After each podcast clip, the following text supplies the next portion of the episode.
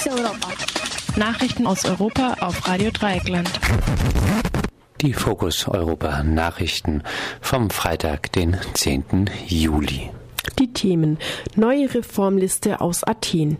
Erste Einigungen bei der Aufteilung von Flüchtlingen aus EU-Staaten. Bosnien-Herzegowina will 2017 Antrag auf EU-Beitritt stellen. Neue Reformvorschläge aus Athen. In der Nacht zum Freitag sind in Brüssel neue Reformvorschläge der griechischen Regierung eingegangen.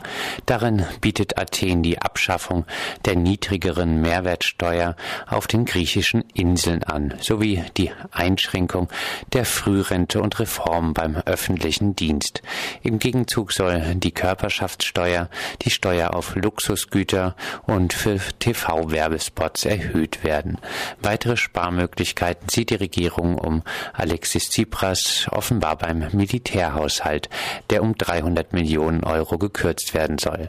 Die griechische Armee wurde bis jetzt größtenteils von den Sparmaßnahmen ausgenommen, obwohl sie noch 2014 ein riesiges Budget von 2,75 Prozent des Bruttoinlandsprodukts Produktes zur Verfügung hatte. Als Gegenleistung für die Reform beantragte Griechenland ein Hilfsprogramm zur Überwindung der Finanz- und Schuldenkrise, das bis 2018 laufen soll.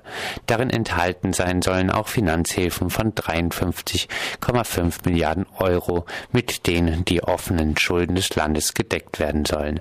Die Regierung kündigte außerdem an, das Parlament in Athen über das neue Reformpaket abstimmen zu lassen. Die Zustimmung aus Brüssel könnte bereits am morgigen Samstag erfolgen. Bereits am Donnerstag hatte EU-Ratspräsident Donald Tusk erklärt, er hoffe nach einer neuen Liste mit Reformvorschlägen aus Athen parallel dazu einen realistischen Vorschlag der Gläubiger für die Nachhaltigkeit der griechischen Schulden auszuhandeln. Damit ist Tusk der erste ranghohe EU-Vertreter, der so etwas wie eine Umschuldung für Griechenland in Aussicht stellt. Ursprünglich sollte erst im Herbst über neue Schuldenerleichterungen verhandelt werden, jedoch ohne konkrete Aussicht auf eine Umschuldung oder sogar einen Schuldenschnitt, wie ihn Athen gefordert hatte. Erste Einigung bei Aufteilung von Flüchtlingen auf EU-Länder. Ziel trotzdem bisher verfehlt. Beim Treffen der EU-Innenministerinnen in Luxemburg am Donnerstag hat es kleine Fortschritte bei der Verteilung von Flüchtlingen auf die EU-Länder gegeben. Der deutsche Innenminister Thomas de Maizière, CDU, sagte zu, 9000 von 40.000 Flüchtlingen, die derzeit in Italien und Griechenland sind, in Deutschland aufnehmen zu wollen. Damit ging de Maizière leicht über die von der EU-Kommission geforderte Zahl von 8.763 Personen hinaus.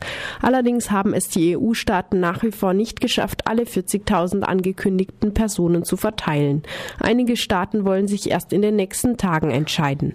Eine feste Quote war insbesondere von Großbritannien und einigen östlichen Ländern wie Tschechien und Polen abgelehnt worden, obwohl eine Entlastung Italiens und Griechenlands dringend notwendig wäre. Beide Länder sind dank der Dublin-Regelung der EU bei weitem für die meisten in Europa ankommenden Flüchtlinge zuständig. Darüber hinaus wurde auch über die Aufnahme von 20.000 Menschen aus Flüchtlingslagern außerhalb der EU verhandelt. Von diesen werde Deutschland nach Angaben de Messias 3.100 Personen aufnehmen. Für diese Gruppe gab es ihm zufolge keine Verteilungsschwierigkeiten. Allein aus Syrien sind derzeit laut Flüchtlingshilfswerk der Vereinten Nationen rund vier Millionen Menschen auf der Flucht. Bosnien-Herzegowina will 2017 Antrag auf EU-Beitritt stellen.